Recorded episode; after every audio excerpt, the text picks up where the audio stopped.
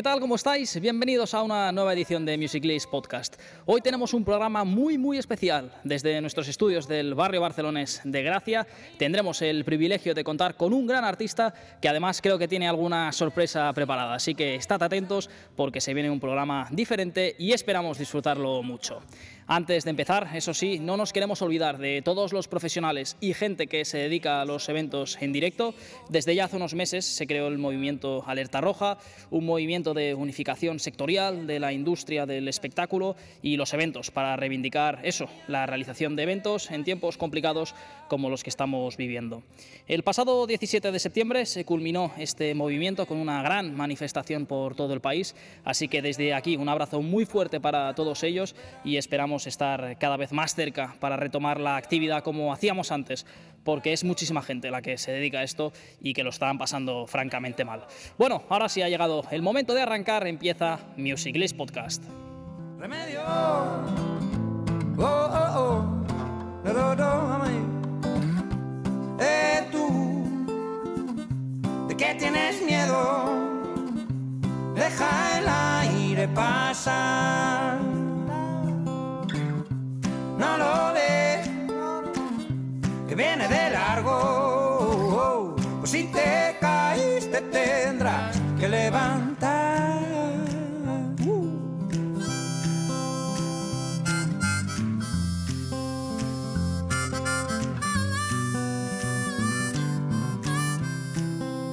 Y como veníamos diciendo, hoy tenemos el privilegio de contar con un compositor, cantante, multiinstrumentista de varias bandas de la escena madrileña, entre ellas una de las que está teniendo más recorrido y que más ha crecido en los últimos años, como es Club del Río. Él es una de las voces y el batería o percusionista, diría yo, porque toca de todo y ya lo tenemos aquí con nosotros en los estudios. Él es Juan Espiga. Juan, ¿qué tal? ¿Cómo estás? Muy bien. Bueno, en primer, en primer lugar, muchísimas gracias por, por estar aquí con nosotros. Un placer. Eh, me decías estos días, mientras preparábamos la entrevista, que pese a toda la situación, eh, tú no has parado de trabajar estos meses, ¿no? ¿Cómo, lo has vivido? Bueno, eh, en una de, de, las profesiones que, tengo, que es la de productor musical, allí en el estudio, claro, ahora si algo estamos haciendo los, los músicos es pues, crear canciones y, tenemos tiempo para grabar, ¿no? Entonces yo en ese sentido la verdad que no, no me puedo quejar porque sí que tengo bastante actividad en el estudio. Bueno, dices una de tus, de tus profesiones porque esto de productor es, es seminuevo o hace tiempo ya que estás eh, con ello? No, sí, ya llevo bastantes años. De hecho, es la carrera que, universitaria que yo estudié allí en, en Brighton, estudié producción musical.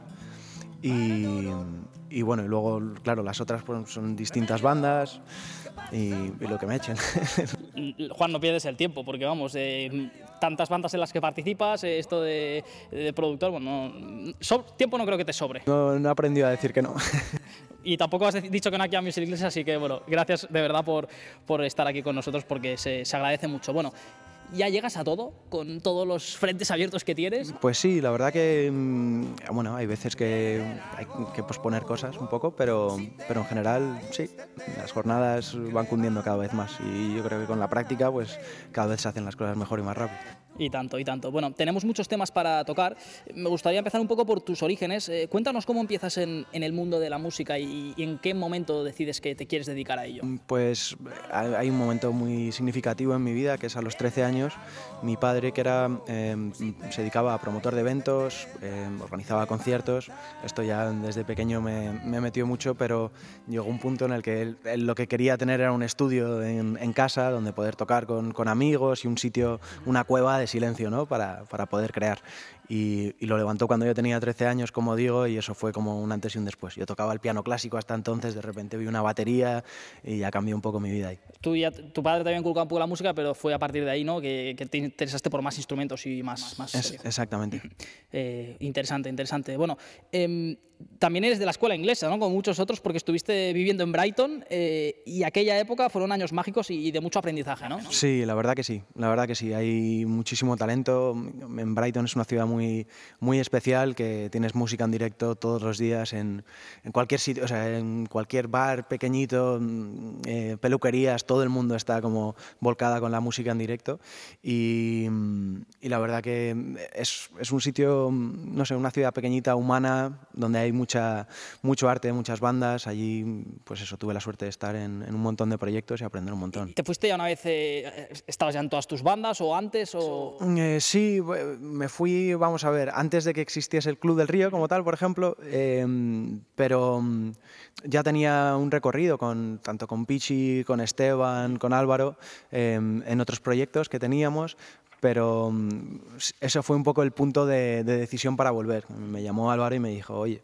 que esto del Club del Río se está poniendo serio, vamos a ir a por ello, si quieres volver ahora es el momento. Y dije, venga.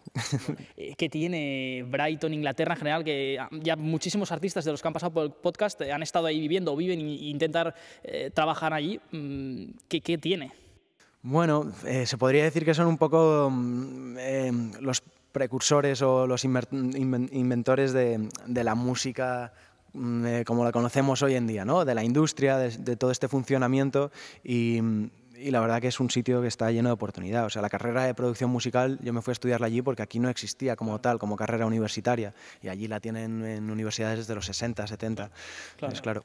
Eh, Juan, vamos a hablar un poco ya de, tus proyectos, de tus bandas, eh, porque sé que tocas y cantas en muchas, eh, pero vamos, podríamos decir que Club del Río igual ha sido el proyecto de momento ¿no? más importante, más grande que, que, tienes. Sí, sin duda. Club del Río es el, el proyecto en el, en el, que más he estado focalizado, digamos, estos últimos años y al que más horas y cariño le hemos, le hemos dedicado. Eh, ¿Cómo empezasteis y cómo surge la banda? Tengo entendido que estudiabais juntos en el colegio. Sí, hay, de los seis que somos ahora, em, hay cuatro de nosotros que, que, estudiábamos juntos en el colegio y, y hemos tenido pues, un montón de bandas eh, que no me pondré a nombrar ahora porque si no nos vamos a hacer un lío.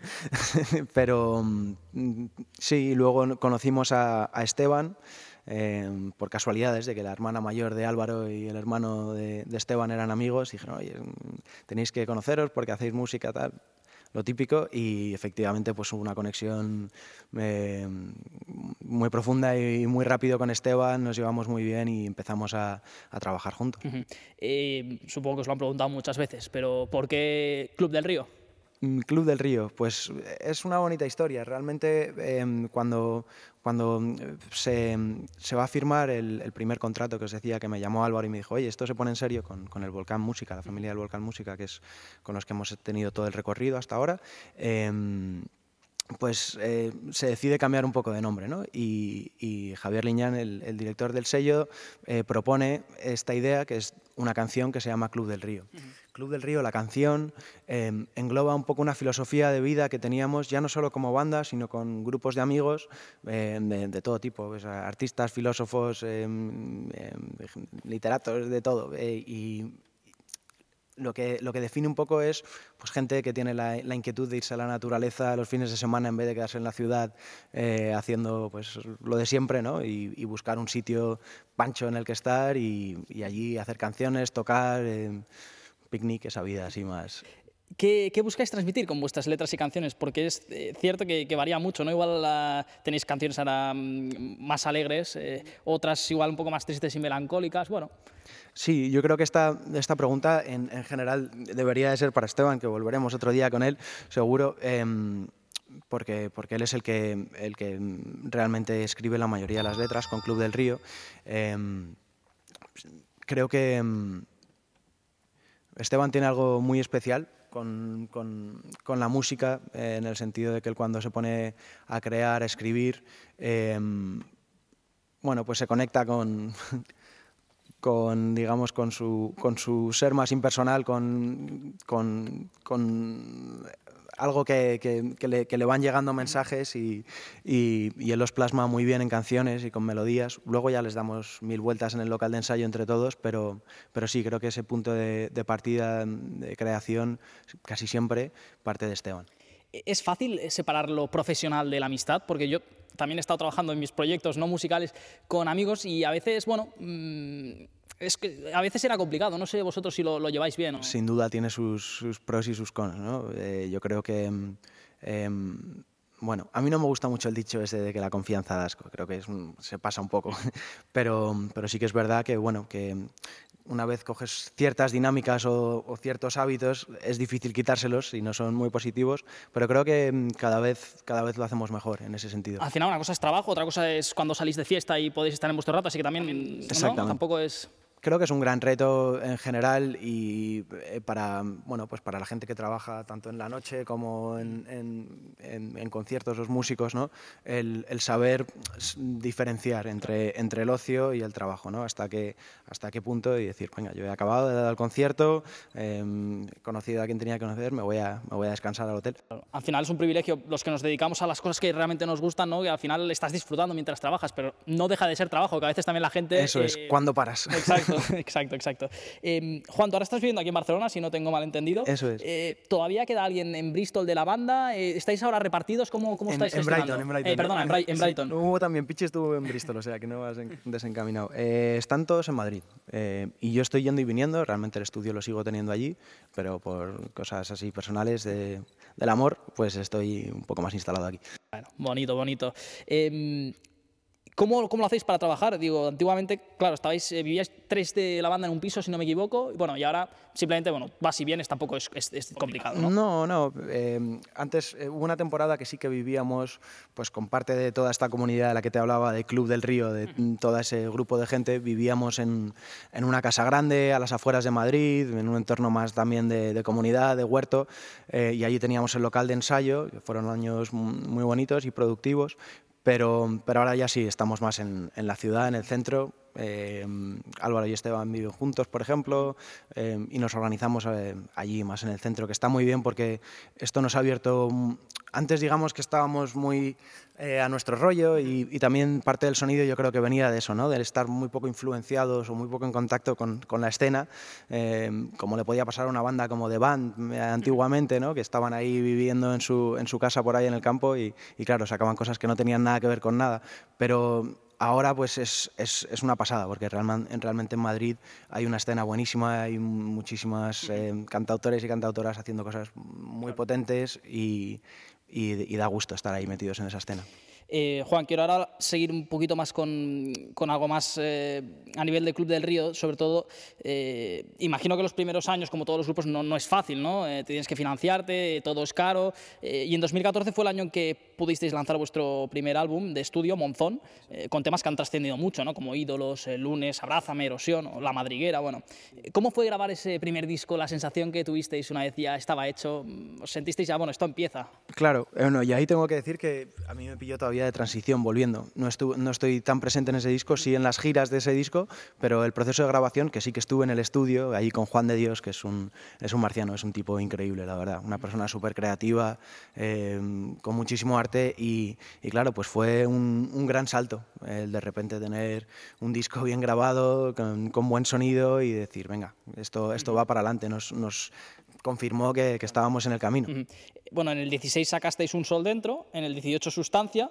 Eh, este año es un poco atípico, pero es el 20. Si seguimos el, el ciclo de cada dos años, eh, ¿vamos a tener un disco nuevo o cosas nuevas este año? Sí, sí, sí. La idea es que sí. Hay que ver cómo evoluciona, ¿no? No se puede. Eh, en la situación en la que estamos, tampoco puedes planificar a mucho más de una semana vista, pero, pero sí, tenemos ya grabado el disco y mezclado. Eh, solo falta masterizarlo. Eh, de hecho, va a ser un disco que sacaremos en, en principio en, en, dos etapas, ¿no? como un disco doble, pero dividido en dos capítulos. Ah, muy bien, muy bien, muy bien. Imagino que, que, de todos los temas que habéis grabado, cada uno hay los que le gustan más, los que le gustan menos. Eh, no sé si compartes conmigo igual que Remedios es igual el tema que, que más la gente espera a veces en, en, los conciertos y a vosotros a nivel personal también hay alguna que os guste más que otra o cómo lo, cómo lo gestionáis esto? Sí, es verdad que en, bueno, pues en, en, los conciertos y tanto lo que dicen los números en Spotify, es verdad que Remedios ha sido un tema que, que ha tenido mucho éxito. A mí me hace especial ilusión porque a mí me llaman Remedios en el grupo, me llaman Reme, es mi mote. Eh, y bueno, es, un, es que es un tema es un tema muy mágico. Luego, mmm, pues claro, yo puedo decir el, el, que me hace a mí a lo mejor más ilusión, a mí, pues como has dicho antes, soy un poco de la escuela británica, entonces temas que tiran más hacia ese sonido, eh, como Vaivén o... No lo sé. En realidad, el, lo bonito yo creo que tenemos en la banda es que, que, cada tema, cada canción es al final como, como un hijo, ¿no? Que sí. tú, la, tú, la, creas y luego ya las dejas correr y, y cada uno hace su, su recorrido. Sí no sé, no sé si coincides conmigo esto, que realmente vuestra banda va más allá de un hit, es decir, no, no, es, fácil, como ahora te decía, una quedarse con una. Eh, y también, bueno, quería preguntarte por el directo, porque también sois capaces de, de, hacer conciertos muy diferentes. Yo os he visto, por ejemplo, en el Sonorama y en la Plaza del Trigo, un lugar mágico, eh, también en conciertos muy íntimos con, con, pocas personas, de hecho luego hablaremos, pero ahora vais a hacer también quiero una gira de conciertos más íntimos. Eh, ¿Sois capaces de, de, cambiar de chip según dónde estáis, si estáis en un festival o una sala de conciertos? ¿Os gustan más los conciertos eh, más silenciosos, que la gente aprecia más la música o más la fiesta? Un poquito, ¿Tenéis alguna preferencia o...? Mm, bueno, es, lo bonito es eso, ¿no? Como dices, que creo que nos podemos adaptar como conjunto eh, tanto a un extremo como al otro. Eh, y es, hombre, obviamente, pues lo que sientes en un concierto grande con mucha gente, cuando, cuando realmente estás así haciendo esa conexión y, hay más presión eh, sonora, pues es muy potente. Pero, pero también es cierto que, que hay algo que, que tenemos mucho, a lo que tenemos mucho vínculo, que es mm, esas canciones, esos ambientes más íntimos, que es como realmente nacen las canciones, desde una habitación con la guitarra de Esteban, eh, con las voces, vamos construyéndolas, pues, pues también... Eh, yo, yo eso personalmente lo disfruto más, eh, porque se cuenta más con el silencio.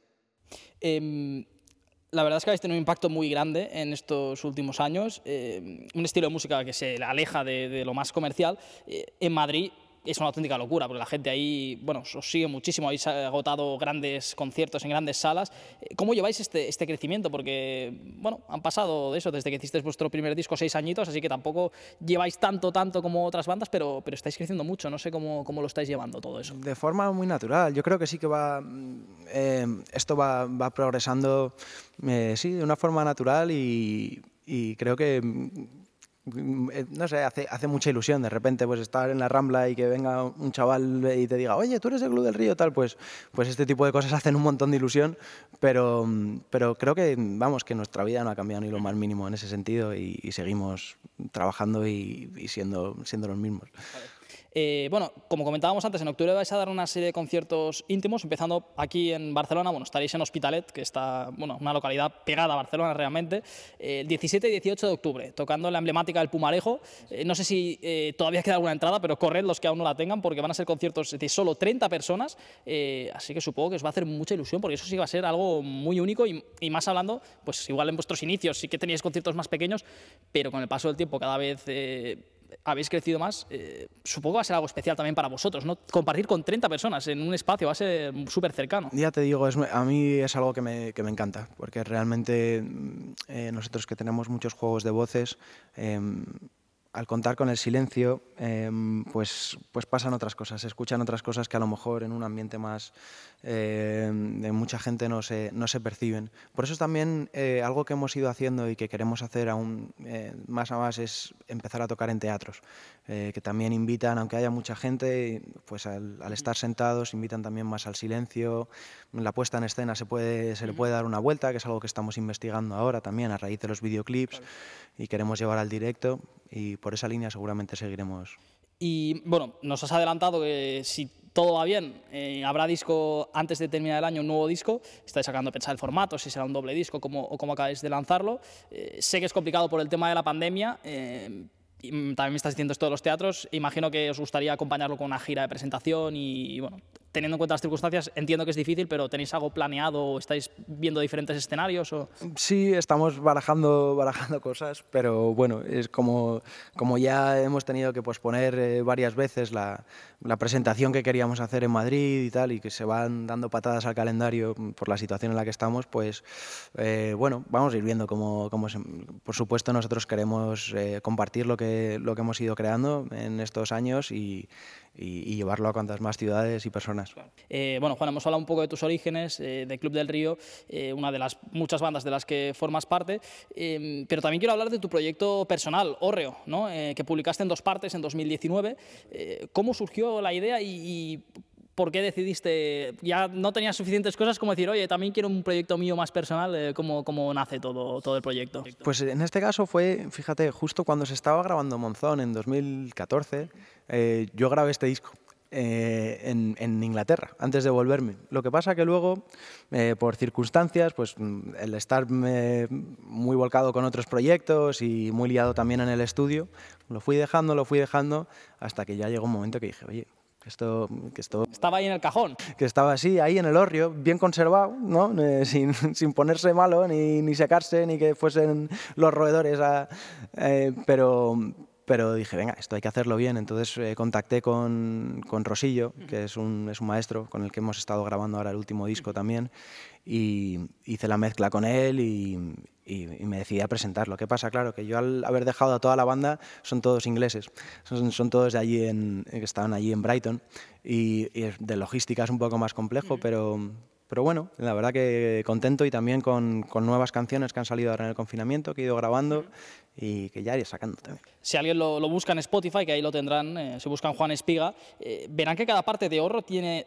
13 y 15 minutos respectivamente. Este, este formato al final, eh, bueno, se va encadenando una canción detrás de otra, sin pausa, realmente es todo una canción única y es un formato que, que me sorprende porque había visto muy poco. Eh, cuéntame un poco por qué está hecho de esta manera. Nace un poco el desafío de, conseguir que la gente escuche un disco hoy en día. Eh, entonces yo empiezo a darle forma, eh, son en la primera parte hay tres canciones, que tienen una intro y una outro, y luego segmentos que las juntan, y en la segunda parte son dos canciones y pasa lo mismo, con una intro, una outro y, las partes del centro que las juntan. ¿no? Eh, entonces, empiezo a ver que funciona, ¿no? que yo en los directos me pongo a tocar sin, sin avisar ni decir nada de, oye, voy a tocar 13 minutos, y la gente se mantiene en silencio, como que que el viaje está más o menos bien trazado y, y, y, funciona. Y claro, todos mis amigos así más pragmáticos, es que no te van a coger en ninguna, ninguna lista de Spotify, tal, eso no puede ser, tal. Y bueno, pero al final fui fiel un poco a ese formato más romántico de, de bueno, pues de que me gusta a mí mucho de mmm, toda la escena de rock progresivo inglesa y, y toda esa época. ¿no? También para ti ha de ser un reto tocar 13 minutos en directo sin parar, porque normalmente las canciones pues, pueden durar 3, 4, 5, 6, incluso te diría 7 minutos y en el directo la, adornas o la repites un poco, pero claro, tocar 13 minutos sin parar... Mmm... Al final a, a, todo te acostumbras y como fue algo que, que, nació así, pues se me hace, no se me hace para nada largo y joder, luego te vas a un concierto de, música clásica y ves ahí, a, ves ahí a, la, a la gente tocando al percusionista que se ha contado sus 330 compases para dar cuatro notas, ¿no? Y dices, pues, ¿cómo no voy a poder yo hacer 13 minutos? Eh, bueno, Juan, eh, no has venido con las manos vacías. Eh, aquí cerquita tuyo tienes eh, una guitarra clásica española, si, si, no me equivoco, y creo que tiene bastante historia y que es una guitarra especial, ¿no? Sí, es una guitarra especial. Es una, fíjate, la primera guitarra que le regalaron a mi padre en los 60, de niño, que la encontramos ahí en la, en la casa del, del, del, campo que tenían mis abuelos, donde había un hórreo, que hay una conexión ahí donde yo pasé parte de mi infancia. Y, y nada, y la, la arreglamos eh, mi padre y yo porque estaba un poco destartalada y es la guitarra que he tenido hasta ahora. Eh, ¿Qué te parece si, si, tocamos algo aquí en directo ahora? Claro que sí. ¿Sí? ¿Sí? Vamos Venga, vamos allá.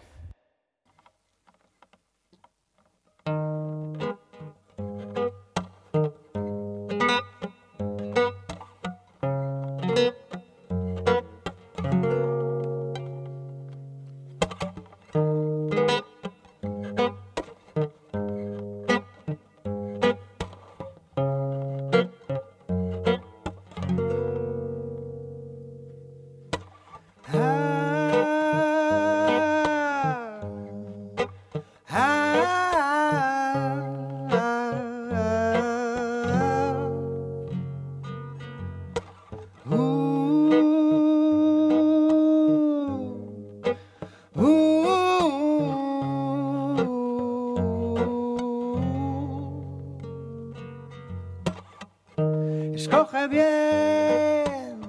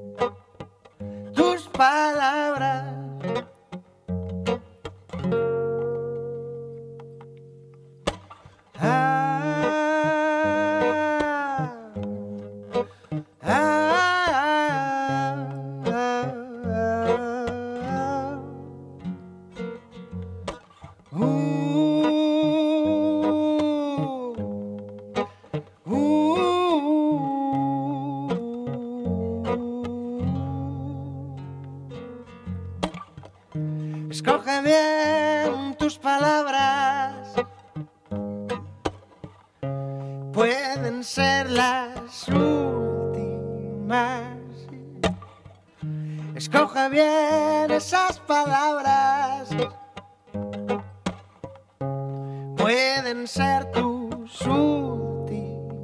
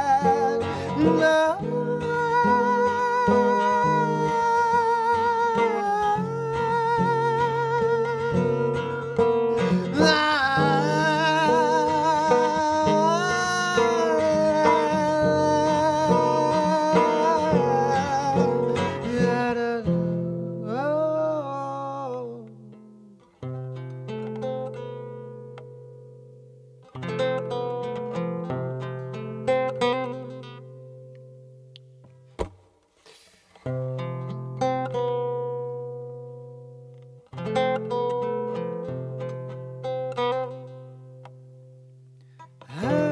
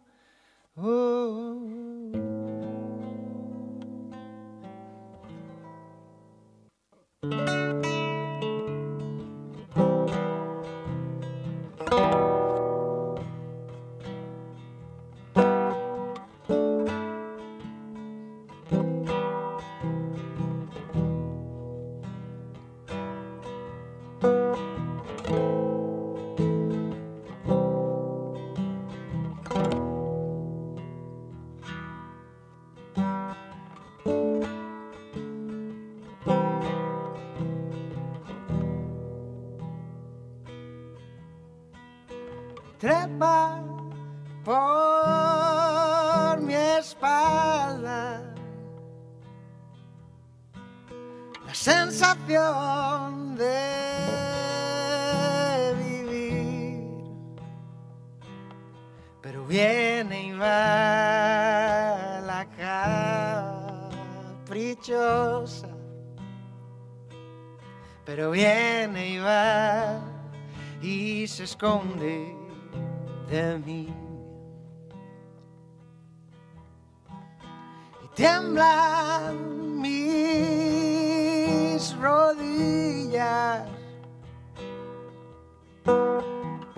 me pongo a correr,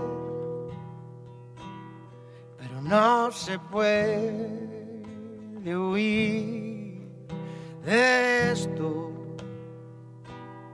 Va a haber que mirarlo a los ojos.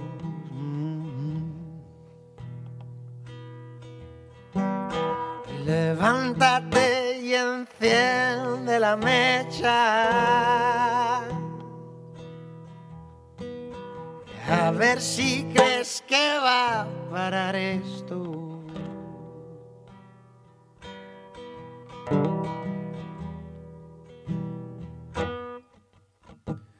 Y suena la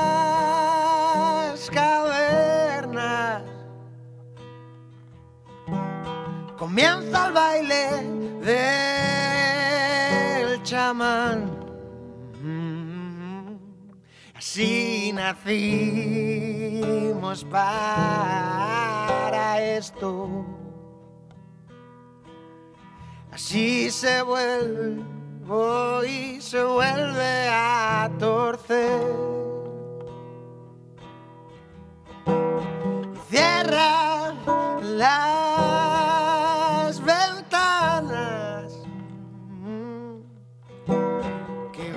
quiero ver la luz. Mejor me quedo aquí dormido, clavando el hoyo de mi propia cruz. Y levántate y enciende la mecha. A ver si crees que va a parar esto.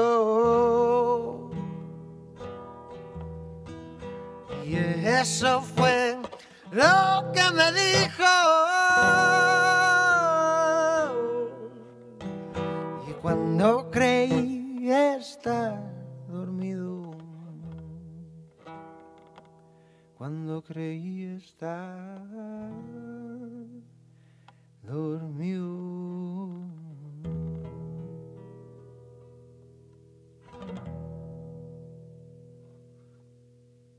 Espectacular. ¿Cómo, cómo ha sonado Juan Espiga? Eh, tan polivalente, es capaz de estar aquí solo y, y todo este sonido que, que ha sonado eh, espectacular. Un, un, lujazo de verdad poder, poder contar con músicos aquí en directo en, en Music List. Eh, Juan, ya para ir terminando, además del club, de tu parte personal, eh, ¿sigues tocando con Leo Cigüeña, Los Pajarracos, Aaron Rooks and the Crying Cowboys? ¿Cómo va todo eso? Sí, Leo, a Leo le tenemos ahora mismo, él es ingeniero agrónomo y le tenemos en un, en un proyecto de su vida. Está en Kenia llevando una escuela de agricultura agricultura, enseñando allí, eh, es una escuela de agricultura de desierto, entonces, eh, bueno, pues volcado con esto, no sabemos muy bien cuándo volverá o si volverá, pero, pero súper felices por él porque sabemos que es el proyecto de su vida, como digo. Y con, con Aaron Rooks eh, sí está súper activo el proyecto. Estamos ahora en mitad de la gira GPS, que también se, han, se han ido posponiendo fechas, pero bueno, eh, vendremos el 27 de noviembre por el Uncle Jack. Ah, eh, también ahí en el Hospitalet. Y, y por último, bueno, ya hemos hablado un poco por encima de tu faceta de productor musical. Eh, regentaste Tuétano Music eh, y de hecho grabasteis eh, una sesión con, con, el club ahí en el estudio que quedó maravillosa. Eso es, eh, Tuétano Music es algo que llevamos entre Álvaro Ayuso, también del club, y, y yo, que realmente es algo que, que nace un poco pues de, de, esa inquietud y empezar a conocer a tanta gente en la escena y decir, joder, hay un montón de gente con talento. Álvaro empieza mm, a, a trabajar con haciendo vídeos, a, también a programar, eh, ayudar a artistas que quieren sacar cosas y yo estoy más en el lado del estudio, digamos. ¿no? Y, y, sí, el, el, disco de Club del Río nos ayudó mucho también a dar forma a todo este proyecto. Eh, Juan, ya para terminar, eh, este 2020 que ha sido tan complicado, un mensaje, una reflexión, ¿con qué quieres cerrar esta, esta charla que hemos tenido un poco a vistas de futuro y, y lo que envuelve al, al, panorama musical? Bueno, yo quiero, eh, creo que es importante un mensaje positivo ¿no? en, estos, en estos momentos. Yo algo que he aprendido en la cuarentena, estando a distancia con, con mi compañera, que como decía vive aquí en Barcelona y es de aquí, es que... Mmm, bueno, yo creo que hemos evolucionado un montón como pareja, eh, también a raíz de los conciertos que he hecho en streaming. A donde quiero llegar es que me he dado cuenta de que no hace falta estar físicamente en un sitio para estar presencialmente. O sea, que yo haciendo un concierto desde casa he podido mm, hacer emocionarse a gente, emocionarme yo y conectar con esa gente, aunque no estuviese en la misma habitación, en la misma sala. ¿no? Entonces creo que esto es algo muy positivo que nos empodera y, y que, pues que hay que ser conscientes de ello. Pues con este apunte y esta reflexión de, Juan eh, lo dejamos. Juan Espiga, ha sido un privilegio enorme poder contar con un músico de tu talla aquí en directo Music List, eh, con estas canciones que nos has tocado. Eh, da gusto trabajar con artistas así y gracias de corazón por tu predisposición. Por venir aquí a charlar y a tocar con nosotros y espero que lo hayas disfrutado igual que nosotros y te esperamos aquí cuando Muchísimo, quieras. muchísimas gracias a vosotros, de verdad. Y felicidades por el trabajo. Muchas gracias. Juan Espiga, ya lo sabéis, eh, ha estado aquí con nosotros en Music List. Un placer y seguimos nosotros eh, aquí en Music List Podcast.